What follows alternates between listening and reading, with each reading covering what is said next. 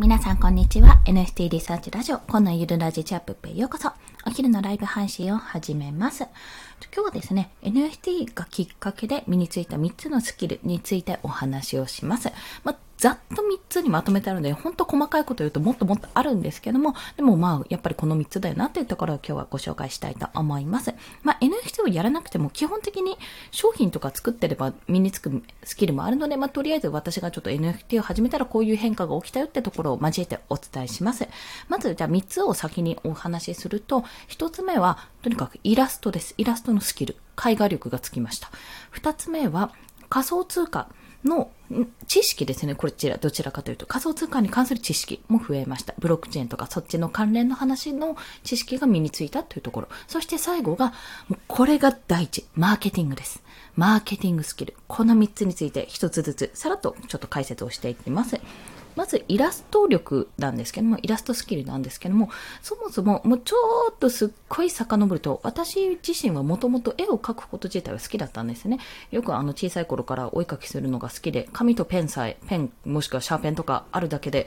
全然過ごせていた日々を送っていたので、あの、そういった意味では絵を描くっていうこと自体は、もともと慣れていたっていう部分はあります。ただ、まあ、社会人になってから絵を描くってことがそうそうなくなったんですよ。特に、あのデジタルイラストっていうのもやったことあったんですね。昔ペンタブレットを使ってやったことあったんですけども、まあ、挫折した口だったんですね。これじゃ食っていけないと思った口だったんです。でもそんな私がですね、あの、今回またさらに、あ、いや、やんなきゃいけないと、ちょっと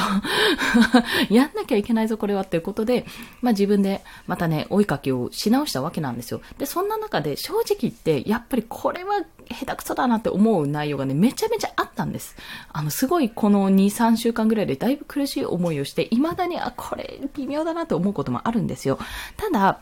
ただですね、やっぱ少しずつどうやったらこれが綺麗に見えるかとか、どういうものがいいのかとかを、やっぱいろんな人のを見たり、まあ、もしくはググってみたりすることで、少しずつ少しずつ改善していったんですね。で、それはね、大人にならなきゃ多分できなかったんですよ。で、子供のまだ好きな状態の時は、もちろんもっともっとぐんぐんスキルは伸びたと思うんですけども、大人になった今だからこそ、効率的にどうやったら綺麗に映るかとか、どういう風なのが作ればいいのかっていうことを、まあ、自分がいかにすぐに表現したい、まあ、出したい、世に出したいからこそ、あの、高すぎるスキルを求めないで、どうやったらじゃあ自分のものを表現できるかってところを、めちゃめちゃね、考えながら作ったわけなんですよ。まあ、正直言って、だから、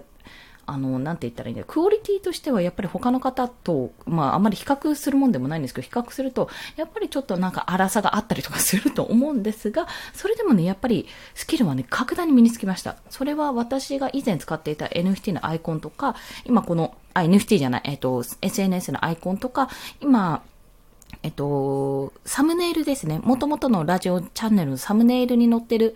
絵とかも、あれは以前描いたものなので、あの時よりもぐんと上がったなっていうところを私自身は感じております。まあ、やっぱりやらなきゃ世に出すというか商品として出すんだっていう、そこの意識があった頃こそ、あの、努力ができたなっていうところは一つ感じました。そして二つ目が、え仮想通貨に関する知識ですね。私自体、自身ですね、仮想通貨積み立て投資としてやってはいたんですけども、なんかやっぱりわかんないから、まあ、ビットコインぐらいしか、ビットコインはまあ落ちないだろうぐらいな感じぐらいしかやってこなかったんですよ。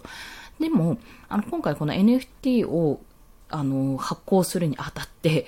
まあ、それだけじゃダメだったと。講座だけじゃダメで、 MetaMask って何？みたいな。ところから、ブロックチェーンが出てきたぞ。とか、イーサリアムなの？みたいな、イーサリアムじゃないと使えないの？とかね、そんなところがね、どんどん出てきたんで、もう調べざるを得なかったんですよね。で、そこからやっぱり、あの、 PancakeSwap っていう仮想通貨の DeFi ですね。あの、分散型投資の DeFiの、えっ、と、プラットフォーム経由で、またそっちも NFT のプラットフォームができるってことで、あ、じゃあこれ私パンケーキをついに焼かなきゃいけないと。分散型投資にも手を出さなきゃいけないって思ってそっちの方もやりましたし、結構ね、いろいろものは試してことをやるようになったんですね。で、やったらやっぱり身につきます？スキルは？という話です。あ、金井天帝さん、こんにちは。よろしくお願いします。ありがとうございます。あ、すごい。ごめんなさい。なんだかんだで24分になって、ちょっとサクッと、11時半から池原さんのラジオもあるので、サクッと行っちゃいますね。まあ、そんな感じで仮想通貨の関連とか、やっぱり全然わかんないし、私も本当に基本的な、基本的な、基本的な基本みたいな、こんな感じだよねっていうざっくりとしか認識がなかったので、今回を機にもうめちゃめちゃ調べたなと。そして、まだまだ全然これは詳しくないなと、もう少しこれ調べられるよなっていう思う段階まで行っておりますというところです。そして最後が、もうこれがね、すごい、マーケティングスキル。もうこれは、池原さんがですね、以前の Voicy で、もうとりあえず1ヶ月に1個新商品を作りなさいって話をしていたんですよ。で、もうそれはすごいよく分かって、商品を作ったら、まあ、どういうものを作ろうとか、どういう人をターゲットにしようとか、そのターゲットがどういうものが欲しがるかなとか、そういった企画からね、あと、発表するにあたってどうやったら買ってもらえるか、どういう広告宣伝をしたらいいかっていうところまで全部一から自分で学ぶんで、やっぱりそれはめちゃめちゃ勉強になるんですよ。実践こそ本当に学びというのも、何過言ではないなってことを感じてるんです。で、やってみたらやってみたら、全然下手っていうことがね、全然スキル足りないっていうことが、もう、嫌がおでもあるわけですね。で、私の場合は別のコミュニティとか入ってた関係で、あ、なんかコンさんが NFT やってるからちょっと買ってみようかなっていう、そのコンさん知ってるからっていうところでやってくれた部分があったので、少し助かってますけども、これはめちゃめちゃ下手だなと、自分は全然スキルないなってことをね、感じたんですよ。で、やっぱりそう感じると、いろんな人でうまくいってる人のあのアカウントとか見たり、あのどういうのがいいのかなって自分で調べるんですよね。あの先人の池原さんがどういうことをやってるのかとか、そういったことを調べながら、ああ、でこの人こういうふうに登ってるあのアカウントのフォロワーが増えてるのはこういうことをやったからだなとかやっていくと、やっぱりどんどんこういうふうにやろうと同じようなことをしようとするわけですよ。まあそれは本当に大事だと思います。先人が前に立っていろいろやってくることに対して成功したものをまあ自分が、じゃあこういうふうなやり方ならいいのかなって思って、まあ言っちゃ悪いですけど、パクって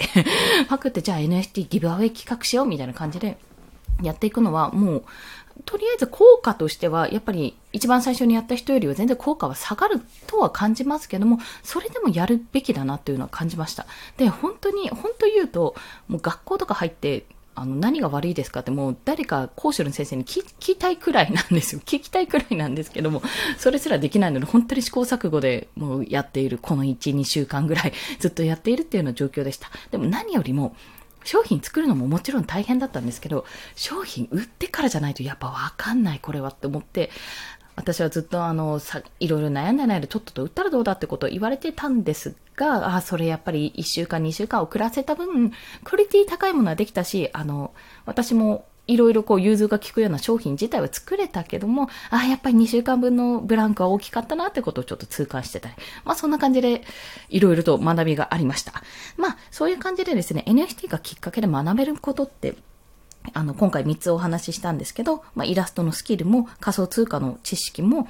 あと、マーケティングスキルも、いずれもですね、まあ、NFT だからこそ学べたってところもあるし、商品を作るってなったら、普通にマーケティングも、あの、それに付随するスキルですね。何を作るかによるんですけども、それに対してのスキルとかデザインスキルなのか、ライティングスキルなのか、まあいろいろ身につくと思います。ただ一つ言えるのは、本当に一つ言えるのは、商品は作ってから まあ作る段階でもすごい大事だけども、作って売るのがすごい重要。そしてそこで、あ、もっと商品こうすればよかったなって気づきも得られるので、本当にやってみないとわかんないってところが今回わかりました。そして、あの、一回のね、ただの主婦でもこんなことできるんだよって今日はお話をさせていただきました。ということで、池原さんのラジオを聞いてきます。スペースでやってると思いますので、よろしければお聞きください。それでは今日もお聞きくださりありがとうございました。午後も頑張っていきましょう。コンでした。では、また。かなえてんてありがとうございます。